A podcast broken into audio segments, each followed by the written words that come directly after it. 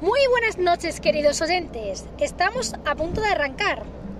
Una noche más estamos aquí en Radio y Más T para contarles las novedades que nos vienen desde nuestros expertos.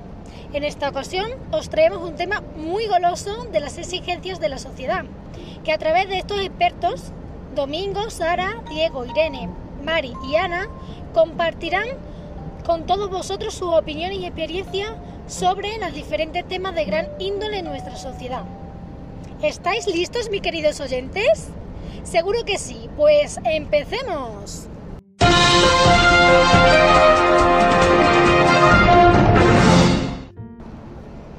Muy buenas noches. Les damos la bienvenida a los primeros expertos en debatir, que son Domingo, Irene y Ana.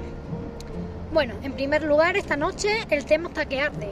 Así que os vamos a preguntar eh, la siguiente cuestión. Eh, hoy en día la sociedad está preocupada por la enseñanza que se imparte a los alumnos y cómo es esa enseñanza. Y yo os propongo la siguiente cuestión. ¿Consideráis que los aprendizajes de la educación obligatoria se basan en conocimientos academicistas y descontextualizados? Buenas noches. En primer lugar, y volviendo un poco al pasado, para recordar de lo que vamos a hablar en el día de hoy, tenemos que ver cómo era la educación, la cual formaba a las personas para salir de la escuela. Es decir, era un simple hecho de ir a la escuela y salir sabiendo leer, escribir, sumar, restar, etc. Una persona eh, podía llegar a un puesto de trabajo ir ascendiendo paulatinamente, no como hoy en día, que sin necesidad de, eh, o sea, no tenían necesidad de acreditar ningún título. Pero hoy en día sí, se sigue la secundaria obligatoria. antiguamente no todo el mundo iba a la universidad, pero sí todo el mundo se le formaba para trabajar. Pero es lo que se le llamaba la formación profesional.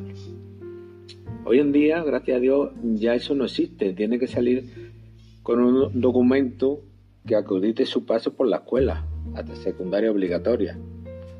Después seguirán o no formándose, o estarán por el bachillerato para ir a la universidad. Cada uno puede elegir libremente. Eh, hoy en día, creo que mm, no todos llegan a la universidad que muchos acceden a ella, pero mm, creo que mm, valdría recordar esto. Eh, entre, entre lo, el tema que se nos, se nos eh, estamos tratando, los aprendizajes académicos o perdón, descontextualizados, cuya función no era más que dar un carácter jerárquico a la sociedad, o sea, tú ibas para un lado, tú ibas para el otro, tú ibas para el otro, eh, debemos aportar nuestros conocimientos que generen dudas, inquietudes y, y, creatividad al, al, alumnado. No un simple hecho de estudiar por estudiar. Y hay que darle, yo creo que herramientas como las nuevas tecnologías para que esos niños, niñas, adolescentes eh, puedan elegir su camino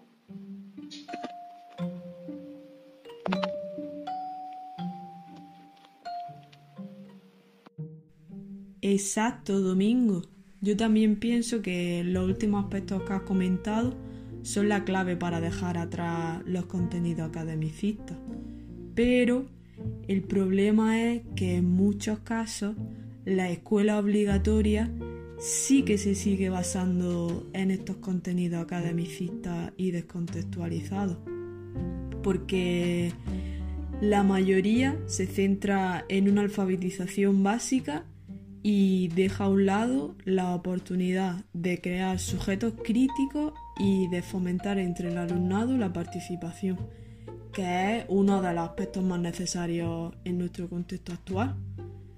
Y todo esto va vinculado a la conexión que hay entre la titulación educativa y el empleo, es decir, se tiene mucho más en cuenta los títulos obtenidos antes que, por ejemplo, las actitudes, los valores o capacidades que pueda tener una persona. Por lo que es la pescadilla que se muerde la cola. Porque el sistema va a seguir educando al alumnado con el fin de superar esas pruebas, obtener títulos o pasar a la siguiente etapa educativa en el lugar de formar una ciudadanía que sea crítica y que sea capaz de resolver temas en los que necesite una opinión elaborada.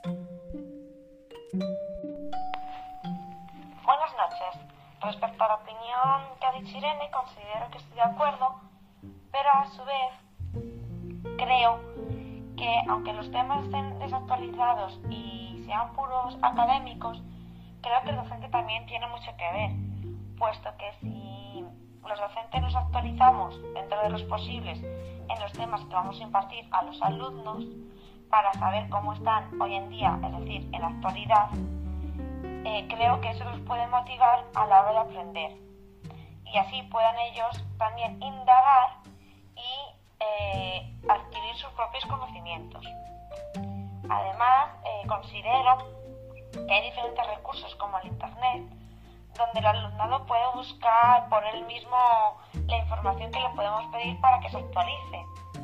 Y, por ejemplo, si estamos con alumnos de secundaria, le podemos ofrecer páginas más oficiales, como puede ser Google Académico, Dialnet, para que ellos busquen información, siempre que nosotros les enseñemos a cómo manejar esa, esa herramienta. Por otro lado, considero que si el profesor realiza una clase con un temario, volvemos a lo mismo, desactualizado, em, creo que eh, la dinámica que pueda llevar este docente em, puede influir mucho en su aprendizaje. Es decir, si la dinámica que utiliza es para que puedan reflexionar, para que estén más activos, para que sea una comunicación entre el docente y el alumnado, considero que pueden aprender más eh, esos conocimientos y adquirir así su propio aprendizaje. También considero que aunque los temas estén desactualizados y sean puramente académicos, no quita que nosotros como docentes podamos realizar actividades extras a lo que esté establecido, para que los alumnos puedan pensar y reflexionar siempre y cuando se tenga relación al tema que se esté tratando.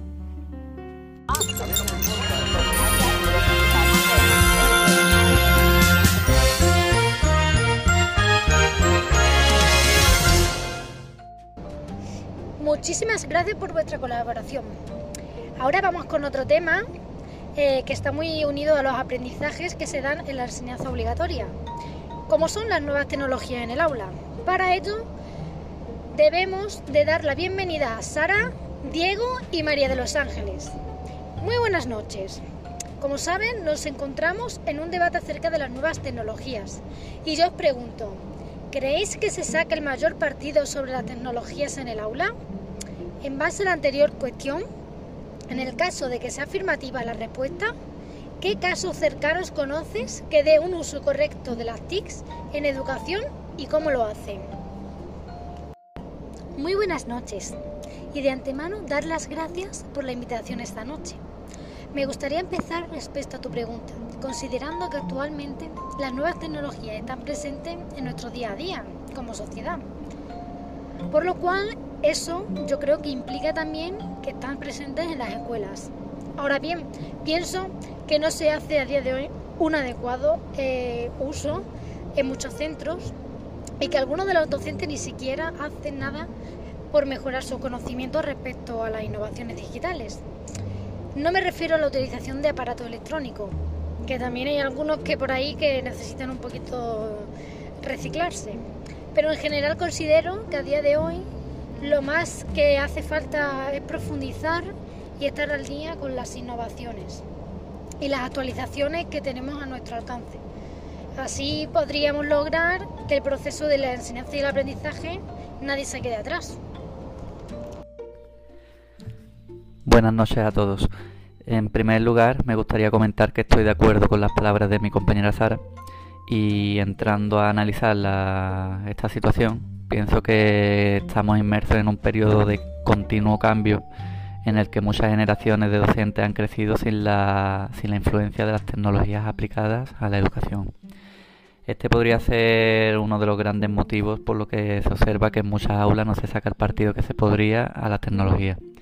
Por otro lado, respecto a la falta de reciclaje que comentaba Sara, pienso que podrían influir varios factores entre los que se puede encontrar el estrés diario a la que está, al que está sometida la sociedad, la relajación de tener un puesto que generalmente no tiene el seguimiento que debería, o al menos, al menos el seguimiento que creo que debería tener para, no caer en este tipo de conductas, e incluso el, el, cansancio o el agotamiento por los años de servicio por parte de, algunos profesionales con bastante tiempo en el cargo. Por lo tanto, creo que con el paso de los años podremos observar un cambio significativo por la evolución de estas tecnologías y también por el mayor dominio que presentarán las generaciones venideras. Buenas noches a todos y a todas. En primer lugar, quiero decir que estoy de acuerdo por un lado y en desacuerdo por otro con mis compañeros Sara y Diego. Estoy en este caso de acuerdo, ya que como expertos en educación que somos, estamos viendo que las nuevas tecnologías brillan por su ausencia en las aulas de nuestro alumnado. A su vez, incluso podemos ver que no hay herramientas para poder utilizarlas correctamente o incluso se quedan anticuadas dentro de las aulas. Sin embargo, podemos ver algunos docentes que utilizan el ordenador o la tablet, pero a esto no se refiere que utilicemos correctamente las nuevas tecnologías para enseñar, sino estamos enmascarando la educación tradicional con una simple herramienta, a la cual ya me he remitido anteriormente. Por otro lado, estoy en desacuerdo con ellos, ya que cada vez hay más docentes, sobre todo jóvenes, que poseen las herramientas adecuadas en sus aulas y que están utilizando correctamente las TIC con sus alumnos desde muy pequeños, dándoles la posibilidad de que dentro de las clases puedan buscar, seleccionar y adquirir conocimientos por ellos mismos, siendo los docentes una guía en sus procesos de enseñanza-aprendizaje.